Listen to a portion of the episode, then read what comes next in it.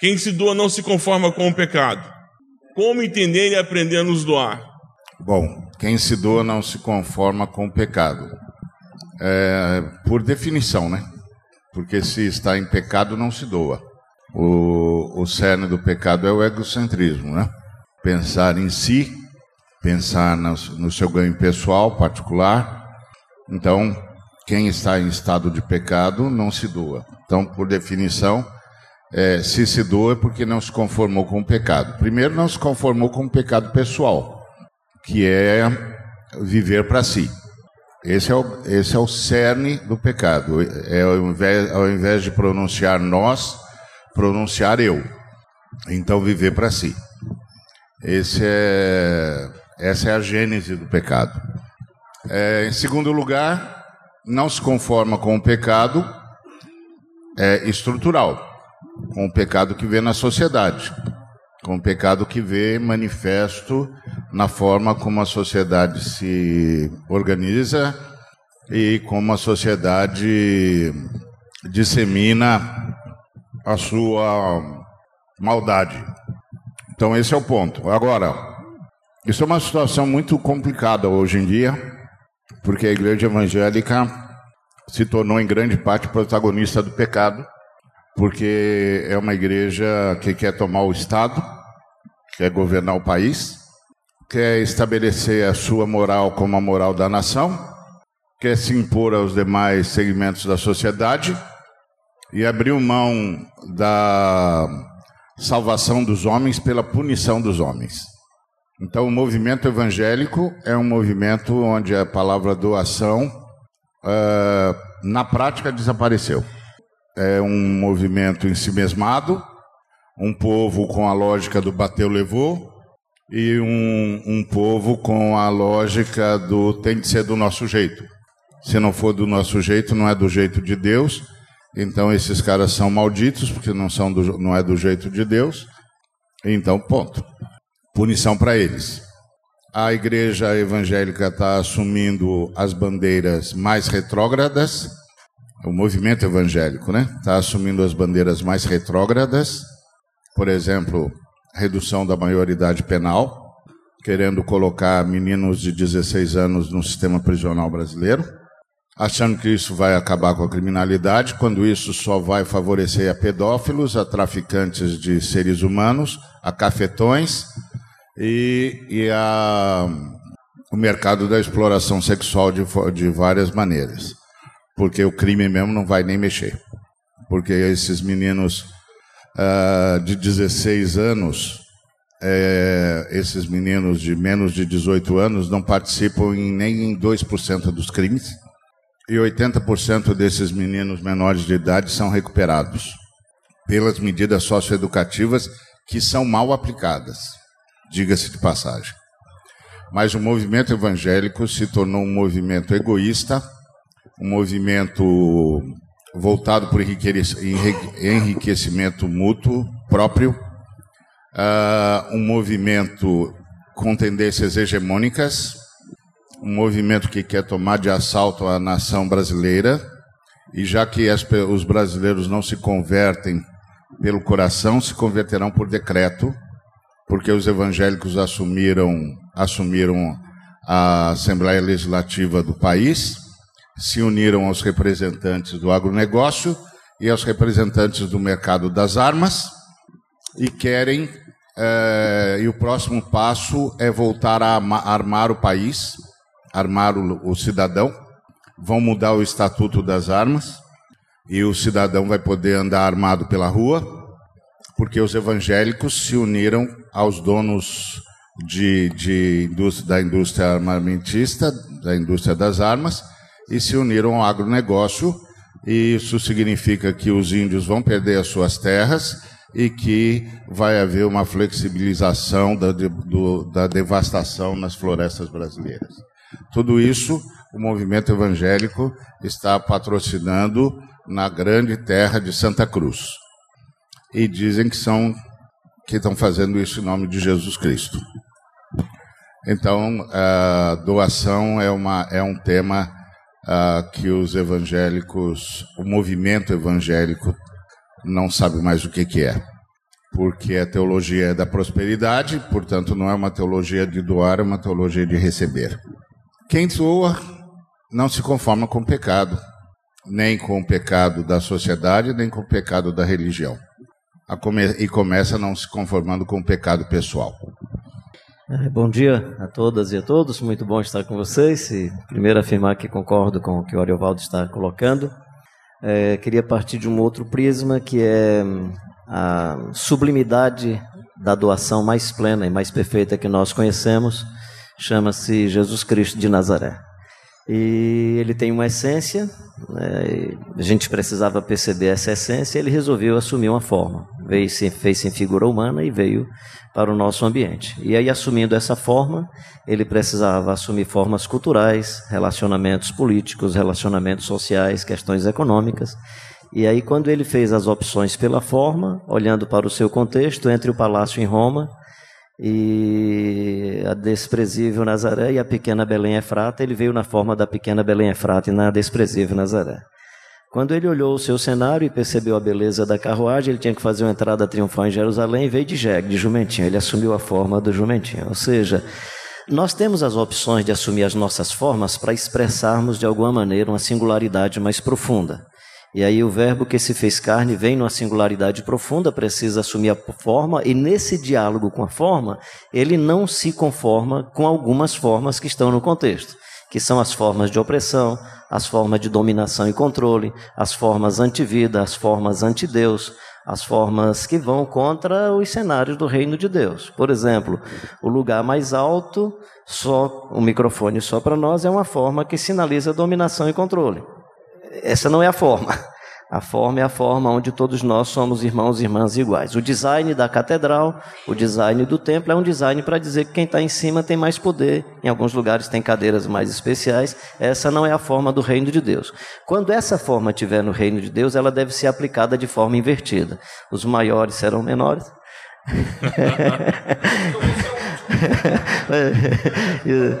a, hierarquia é invertida, né? A criança que não paga a conta é prioritária no reino de Deus. Não é o cara que paga a conta que é prioridade. O pobre, na ótica de Tiago, deve ter o primeiro assento e o rico vem porque é um ser humano, não é porque vem com cifrão na testa. Então não vos conformeis, é não vos conformeis nesse sentido com as relações de poder, de fama, prestígio, de acumulação de bens, que vão gerar todos esses males que Ariovaldo está colocando e nós precisamos, na essência do Jesus de Nazaré, que vem e topa o sacrifício, a forma da cruz, a forma da simplicidade, a forma de um outro, de um outro modelo social, de uma outra, de um outro jeito de se organizar e de, um outro jeito de manifestar a sua mensagem. A Igreja Evangélica Brasileira se conformou, ou seja, assumiu a forma do que está estabelecido e assumindo essa forma vai ser comunidade opressora, vai ser comunidade beligerante. É só você observar a linguagem de violência nas nossas músicas. Todo congresso que eu vou falo nisso, né? Que é é, peguei meus inimigos e os atravessei. Que de violência terrível, né? Posso pisar numa tropa e saltar a muralha, que é legal para a gente cantar nos presídios, que os caras estão doidos para pisar na tropa e saltar a muralha, né? Mas essa é a forma que nós assumimos. Nós assumimos a forma da concorrência, da competição, ah, é, é, é, o melô, melô da vingança, né? Melô da vingança. Melô, eu estou no palco, você está arrebentado aí embaixo, né? Melô da vingança. Então, assim, é, não vos conformeis com o pecado. Aí você tem os pecados que são os pecados da sua interioridade. O que é que é o pecado da dominação e do controle? O sexo é uma bênção. Há uma linha tênue entre usar o sexo como bênção de Deus ou para manipulação e controle do ser humano. Para destruir ou fazer negócio, inclusive. Comer o pão é uma bênção, mas aí usar o pão como instrumento de mostrar poder, mostra que você é o filho de Deus, é um pecado desgraçado. Então, além dos nossos pecados interiores, nós temos esses pecados estruturais. Eu creio que a única saída desse negócio é olhar para a vida do menino da manjedoura, do Jesus Cristo de Nazaré, do filho da Maria e do José, desse menino que preferiu a terra de Zebulon, Galiléia dos gentios, a desprezível Nazaré e só andou com gente mais lascada do que gente com a vida resolvida. Esse Jesus de Nazaré é, no meu entendimento, o encanto e a saída da nossa caminhada e que ele nos ajude a transformar essa sociedade porque estamos conformados com ela. Então, depois dele não precisa falar mais nada. Ele é o bispo nosso aqui, é, de cada dia. Mas assim, eu queria é, inverter, né? fala, todo mundo falou do pecado, e eu acho que o pecado em si, é, hoje para nós, é a falta de amor. Porque Jesus falou: um novo mandamento eu vos dou, que vocês amem a Deus e amem o próximo. Se nós não nos amarmos, o pecado é não amar. E o se doar, né, o Jesus ele deixou muito claro que ninguém tira a vida dele. Ele dá porque ele quer dar. Então, o exemplo mais claro que nós falamos que seguimos é o exemplo do Novo Testamento, é o exemplo de Jesus. Se Jesus ele se doou pelas pessoas que estavam em pecado, porque ele entendeu. E quando ele se doa, ele está na cruz. Então só pode se doar quem está no lugar certo. Quem está no lugar certo é o lugar da cruz. Não tem um outro lugar para quem quer se doar. É a cruz. A cruz define tudo. Então é o que Paulo fala: eu só prego e prego Jesus na cruz. Por quê? Porque ali nós vamos entender o que é se doar. E Jesus, quando ele está na cruz, a primeira frase lá em Lucas, na cruz, ele fala: Pai, perdoa, porque eles não sabem o que fazem. Então o, o pecador está diante dele, está colocando Deus para fora, por causa da bondade, por causa da doação completa, e ele ainda tem a coragem de falar: Eu estou certo e eles estão errados. Quem está certo está na cruz. Quem está certo tem a decisão de perdoar, porque aqueles que não conseguiram entender precisam ser perdoados. Então o amor, ele excede toda e qualquer forma mundana que pode existir na Terra.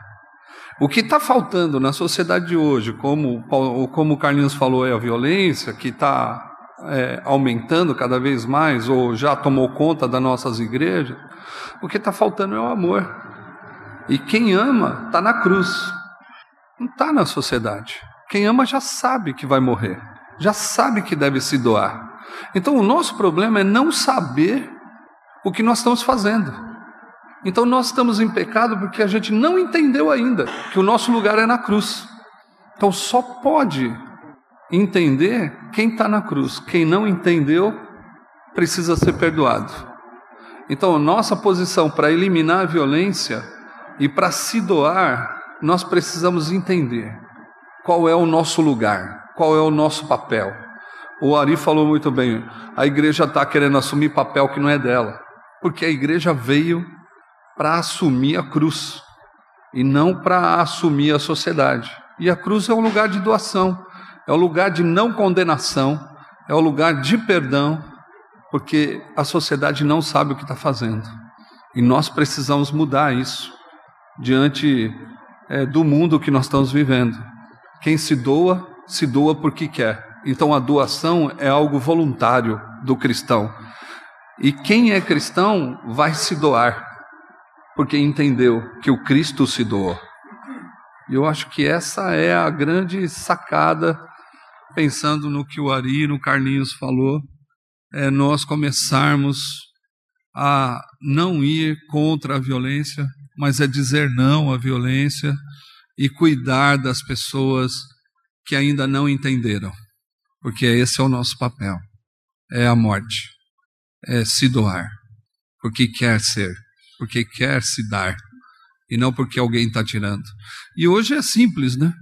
Quem tira a vida, vive, porque essa é a lei do mercado: eu tiro sua vida para viver. É isso.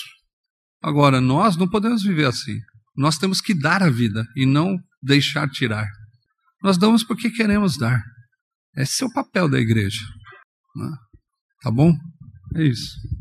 E aí eu faço minhas palavras do Paulo. O que é que sobra? O que, que se tem para dizer depois do que eles já falaram? Né?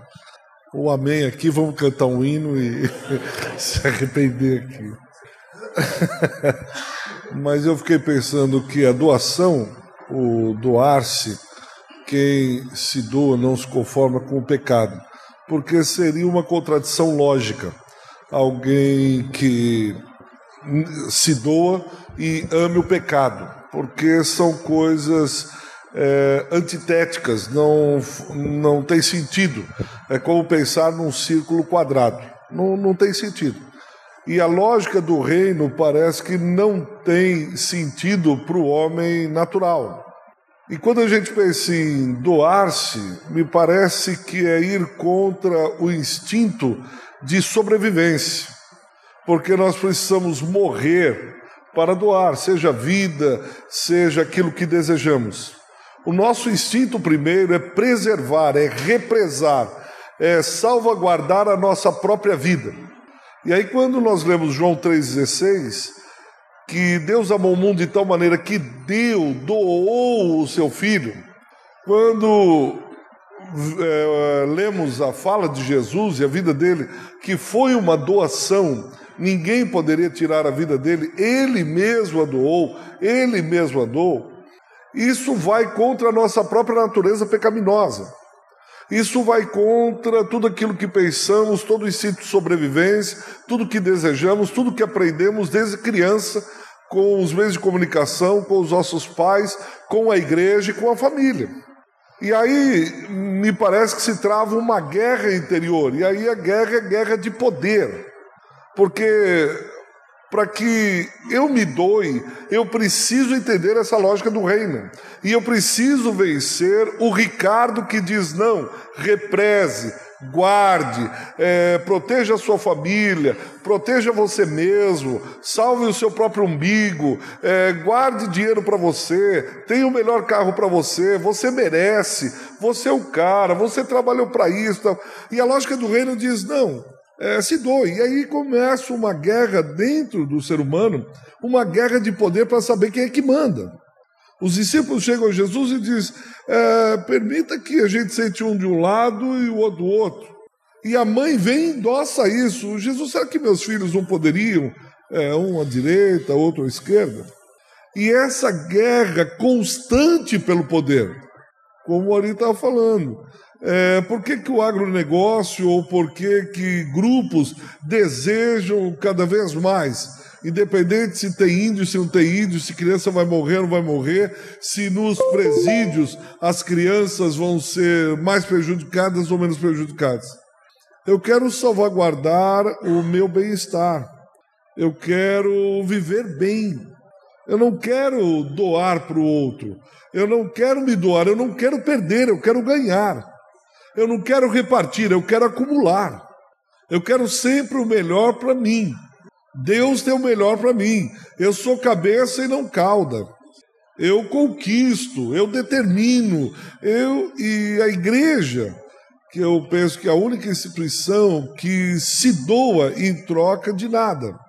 Porque ela aprende com o seu mestre isso. Essa doação. E aí se trava essa guerra de poder como com Jesus no deserto ou como Jesus com os discípulos. A questão é: eu não quero morrer, eu quero viver e viver bem, eu quero sobreviver, eu quero ter o melhor para mim e para minha família. E aí eu tenho que fazer uma escolha entre o pecado de um ego doente, egoísmo, da ganância, da acumulação, do represamento, aquele velho e bom quadro dos dois caminhos.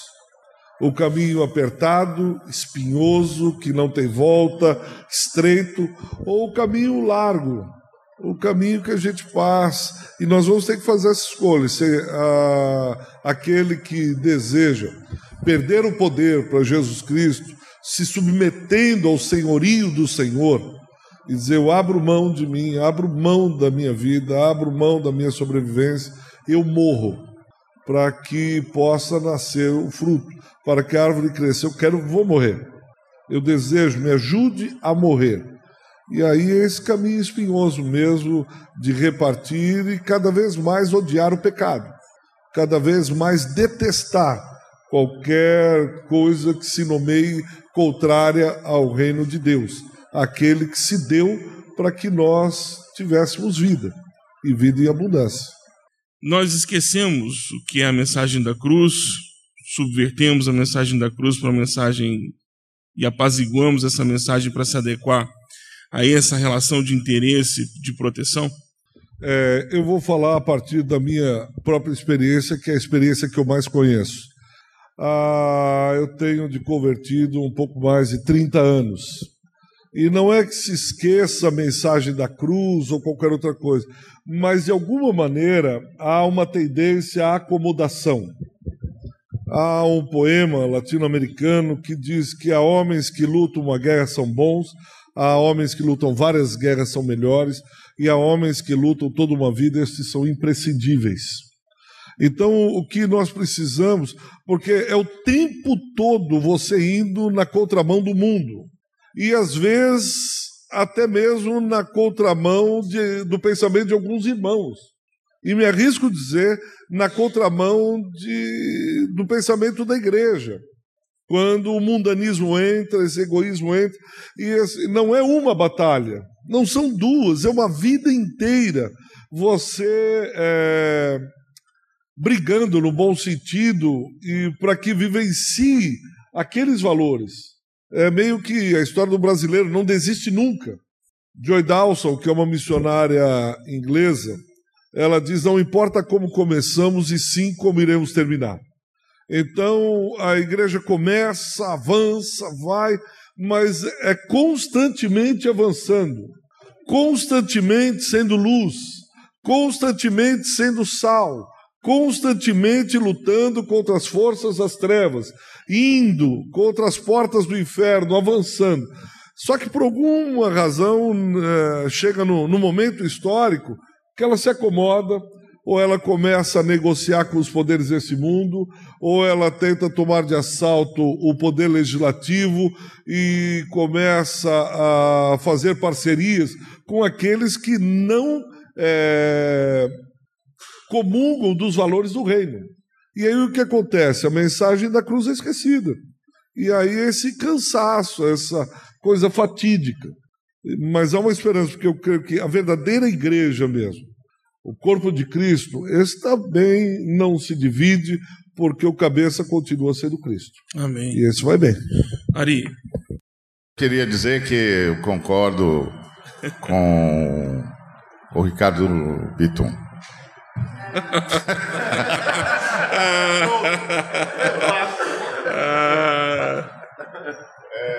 De fato,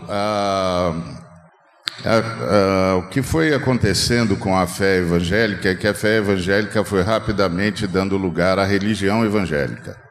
A fé evangélica é uma fé libertária, revolucionária, uma fé que institui ah, o, o sacerdócio universal dos crentes, que acaba com o mediador, a lei de Jesus Cristo entre Deus e o homem, só Jesus Cristo é o mediador, que libera a consciência cristã para o fato de que todo mundo, todo mundo entra no Santo dos Santos pelo novo e vivo caminho que é o sangue de Jesus. Isso é a fé evangélica. A fé evangélica é contra os templos, a fé evangélica acredita que a casa de Deus é uma casa viva, que Deus mora na, na, nas pessoas, que a casa de Deus é o ajuntamento do seu povo, que não existe nenhum lugar que possa ser chamado de templo ou de casa de Deus, a não ser a igreja viva de Deus, porque um Deus vivo tem de morar numa casa viva. Isso é a fé evangélica. A fé evangélica é pelo fim da religião organizada como representante da igreja de Jesus Cristo na terra. A fé evangélica é uma fé que protesta pela localidade da igreja. A igreja de Cristo se manifesta nos ajuntamentos locais e lá nos ajuntamentos locais testemunha a vitória, a ressurreição de nosso Senhor Jesus Cristo e presta o serviço em nome do reino de Deus. Isso é a fé evangélica. Mas rapidamente a fé evangélica migrou para a religião evangélica. E rapidamente a religião evangélica voltou a ter igrejas estatais, voltou a ter hierarquia, voltou a ter locais sagrados, voltou a ter dentro dos locais sagrados lugares sagrados, voltou a ser tudo como era. Tudo como era. É, a casa de reunião virou templo sagrado, ah, o local onde o irmão falava, porque era mais fácil de ser visto, virou altar, voltou a ser religião. Porque na fé evangélica não existe isso. Na fé evangélica, A igreja é o corpo vivo de nosso Senhor Jesus Cristo, porque um Deus vivo tem de morar numa casa viva. A gente, a, a fé evangélica não é contra ter locais de reunião, claro que não. Todos nós temos. Até porque a gente não quer, aqui a gente quer se proteger do sol e da chuva. Mas Deus mora em pessoas, Deus não mora em locais construídos por mãos humanas. Deus mora em gente. Quando gente se reúne, Deus está presente. Quando gente não se reúne, Deus não está naquele lugar. A religião romana é que deixa uma luzinha acesa dizendo: Ó, Deus está aqui. Aí você entra e vê lá uma luzinha vermelha acesa e sabe: Ah, o Espírito Santo está aqui. A fé evangélica se libertou disso, pelo menos tinha se libertado. Agora a religião evangélica voltou até todas as mesmas coisas que tinha banido na reforma. E religião é poder. Estrutura religiosa é poder. Aí todo mundo quer uma fatia do poder e ponto. Aí ninguém mais fica na cruz.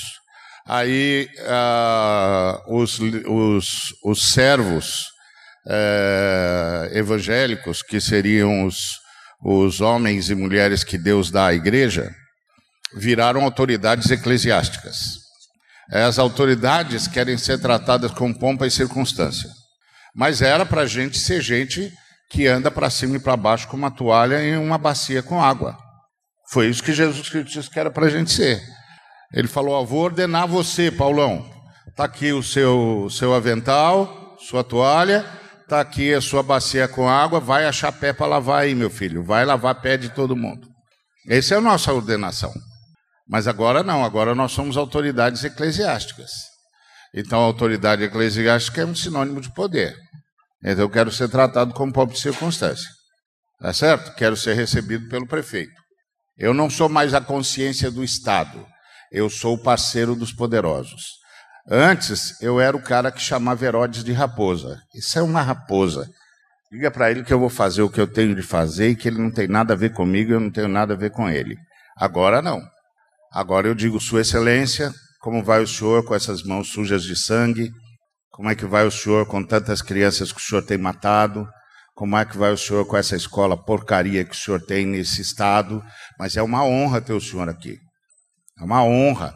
Nós sabemos que o senhor está matando crianças, que o senhor está condenando os pobres, que a escola do senhor é uma porcaria com P maiúsculo, que as crianças estão sendo exploradas. Nós sabemos que o senhor tem acordo com o crime organizado, mas é uma honra ter o senhor aqui, que o senhor é uma autoridade. Jesus o chamaria de raposa. Jesus diz: escuta aqui, sua raposa, você vai ser comido de vermes. Olha o que você está fazendo. Quem você pensa que você é? Mas nós não fazemos mais isso, porque nós somos autoridades eclesiásticas. Voltamos a ser religioso rapidinho. E aí a religiosidade é isso aí mesmo. É como o, o, o Ricardo falou: a religiosidade não quer morrer de jeito nenhum. Pelo contrário, a religiosidade quer templos suntuosos. Os nossos, nossos é, servos trocaram trocaram, como disse o, o, o Bitu ontem na fala dele, o Paulo, o Apóstolos, o Apolo, o Cefas, são servos da igreja. Então, nós aqui, e, e outros que estão aqui entre nós, somos servos da igreja. Então, nós somos os caras de toalha e, e bacia cheia de água. E, mas nós, os servos, deixamos de ser servos para nos tornarmos autoridades. E nós deixamos de ser servos e nos tornamos uh, agentes do poder. E não só nos tornamos agentes do poder, como nós nos tornamos os pelegos do poder. Nós amaciamos o povo para que as autoridades corruptas, para que os governadores venais, para que os prefeitos é, é, absolutamente corrompidos usem e abusem do povo e o povo fique quieto porque tem de ser submisso às autoridades em nome de Jesus. Foi isso que nós fizemos. E é por isso que hoje nós estamos aliados à bala e ao boi e tomamos a Assembleia Legislativa no Brasil. E temos o maior orgulho que o presidente da Assembleia Legislativa é um evangélico e que está peitando o executivo e que vai acabar tirando o executivo, quem está no executivo do poder, porque com nós evangélicos ninguém brinca. E nós vamos botar essa molecada de 16 anos tudo na cadeia. E vamos acabar com esse negócio de não poder andar armado. Pode andar armado sim, em nome de Jesus. E mais, vamos acabar com esse negócio de ficar preservando a Amazônia, Pantanal, Mata Atlântica. A gente precisa de boi. Nós temos 280 milhões de cabeças de boi, precisamos chegar a 500 milhões de cabeças de boi. Que negócio é esse de ficar preservando área e reserva florestal? Precisamos de boi, precisamos de soja, precisamos de soja transgênica, Precisamos inundar o mundo com soja, com milho transgênico. Não importa se esse negócio é cancerígeno, nós precisamos de dinheiro. E nós temos de explorar o subsolo. Não importa se isso contamina a água, não quero saber. E é isso mesmo, não é para mexer no royalty da mineração, não. Só os donos das mineradoras podem ficar ricos. E nada de valor agregado, não. E mais, Fica feliz aí o trabalhador com a terceirização, porque a próxima vez a gente decreta que vocês são escravos. E isso tudo em nome de Jesus. Isso é o que é a religião. A gente devia dizer para o Estado: vocês não estão com problema com as crianças? Deixa que a gente cuida. Dá eles para a gente, a gente cuida deles. A gente vai salvá-los do crime. Ao invés de mandá-los para a escola do crime, manda eles para a escola dominical. A gente vai abrir as portas. Vem para cá. Nós cuidamos deles. Não, somos nós que estamos propondo que a, que a gente mande eles para a escola do crime. Enfim, a religião evangélica ficou igualzinha à religião com a qual ela rompeu. Com a diferença que a religião com a qual nós rompemos agora tem um papa legal e nós estamos com um montão de papa brigando entre si.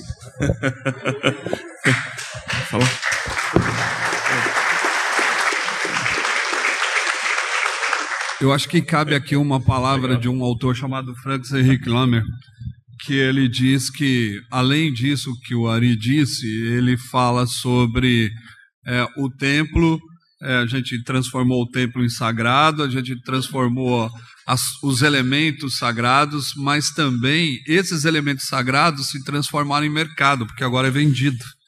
Né? E aí existe uma grande é, mudança tudo que era pecado se tornou virtude.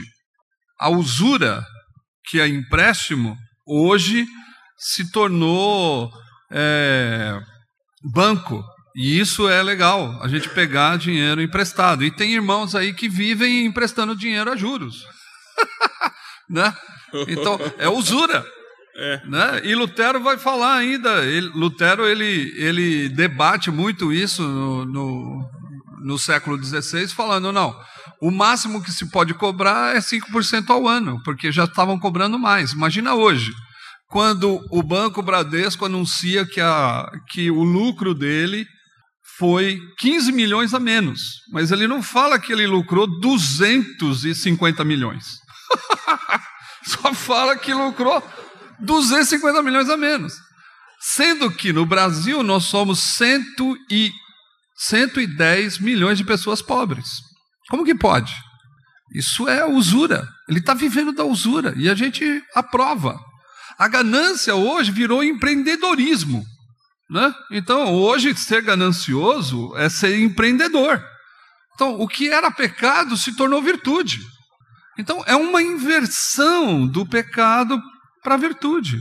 Isso a gente não pode admitir dentro da, da, da comunidade cristã. Né? Os elementos estão sendo vendidos como sagrados, divinos, né? enquanto o povo não come, as pessoas não estudam, é... não tem moradia para todo mundo. E a gente está pouco se lixando para o que está acontecendo. O que interessa é que Deus vai me colocar na frente, né? E é essa situação a gente precisa reverter.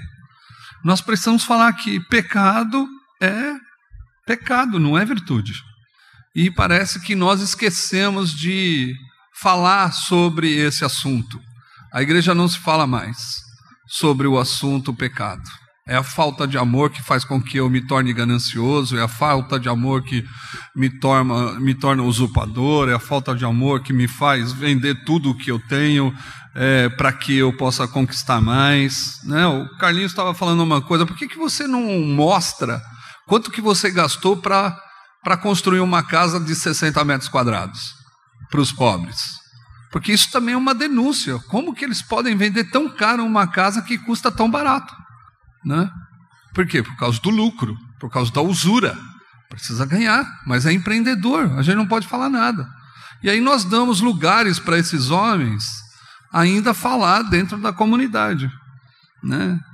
Os ricos, ele pedi, eles pediam para doar. Hoje, nós tiramos dos pobres. É incrível a mudança e, a inversão que a igreja está vivendo e ela não se dá conta. Né? Infelizmente, a gente precisa mudar algumas coisas na nossa vida. Né? É, tem um livro chamado é, é, Religião e Mercado, do Francis Henrique Lamer. Você pode comprar e ler. Carlinhos, você, na, na sua fala, você disse de um esvaziamento, que Jesus optou por um esvaziamento, porque ele não se adequou, não queria se adequar à forma, é isso? É, como é que você propõe esse esvaziamento para a igreja? Você podia esmiuçar um pouquinho mais? Eu queria propor a partir de um sentimento, inclusive, de agora, né? Dá para colocar aí o acabou? Acabou, pode colocar, acabou. É. Isso, bota lá, acabou. Não dá para chegar, não, não acabou? É. Aí, ó. Eu estava sentado aqui. Pois é, cara, eu estava sentado aqui e vocês falando, falando e estava ali, acabou, né? Você não sabe como isso mexeu comigo, né? Porque me veio à memória aquela cena do Menetekel Parsim. Foste pesado na balança e achado em falta. Ah, e o meu sentimento aqui nesse momento é de ou a gente acaba com isso ou Deus acaba com a gente. Então, meu sentimento é do mais profundo arrependimento. E aí eu queria aproveitar os meus três, cinco minutos, se vocês quiserem, que isso não pareça arrogância, nem, por favor, nem presunção, é, ou falsa espiritualidade, mas o meu sentimento é de me ajoelhar e de pedir perdão a Deus pelo segmento social que eu vivo e represento, pelas nossas mazelas, pelos nossos enganos, pela miséria que temos causado, pelo desrespeito com a nossa criançada, com a nossa juventude, com as mulheres das nossas comunidades, pela nossa indiferença com o pobre e pela nossa profecia que passou a ser dizer frases bacanas com as pessoas e não confrontação com as pessoas que estão em pecado. Então a minha, quando eu vi aquele negócio acabou, aí eu fiquei, meu Deus do céu, será que não é um anjo? Eu sabia que não era um anjo, era Mas assim, acabou. Acabou, cara. Ou a gente se arrepende para Deus mudar, ou eu vou orar para Deus acabar com isso, porque eu não quero ser vergonha desse negócio. Eu não quero ser instrumento de destruição de vidas. Eu vou pedir a Deus para acabar, para me levar. É, e para a gente não ser mais essa coisa que é. Né? E se foi falado em cruz aqui, a gente tem que passar pela cruz. A cruz de Jesus é uma opção anterior. É uma opção dizendo assim: eu vou à cruz. A minha e a sua não é não. A minha e a sua é cruz mesmo, para queimar o pecado, para destruir o que é ruim. O Jesus de Nazaré não tinha o que destruir a não ser o que era nosso, que estava sobre ele. Mas eu e você temos que nos arrepender, meu querido e minha querida. Se é que é verdade o que nós estamos escutando. E se é que Deus está falando com a gente. Honestamente, comigo, esse é o meu sentimento de estar escutando o que Deus está falando, não só por conta desse cenário aqui, mas do cotidiano. E quando eu. Eu digo, caramba, eu sou melhor do que o Balaão. Com o Balaão, Deus falou com a jumenta aqui, com esses caras, que maravilha, né? Então, se vocês quiserem, eu tenho ainda três minutos. A gente dedicaria três minutos de é, arrependimento, de confissão, de abertura de alma e coração. E pode ser essas questões conjunturais que nós falamos, ou pode ser os seus pecados pessoais também. A gente falou aqui em pecado e quem sabe entramos tanto nessa dimensão da conjuntura que aí quem sabe você tem as suas coisas pessoais aí que estão no seu coração, na sua alma. E a gente tem um momento, se você pode se ajoelhar, se ajoelha, se não fica sentado e a gente confessa, abre a alma, o coração e diz para Deus que nós estamos dizendo, Senhor, não acaba com a gente não. Não, acaba com a gente não. Não deixa acabar com o Brasil não, Senhor. Não acaba com as nossas crianças, deixe que elas continuem nascendo e sobrevivendo. Senhor, ajuda, Senhor, não acaba com não acaba com o que existe ainda de evangelho em nossos corações e o que existe de evangelho ainda nas nossas escolas dominicais, nos nossos cultos, nas nossas igrejas, o que existe ainda, a semente que ainda existe, existe, preserva, Senhor. Preserva, preserva.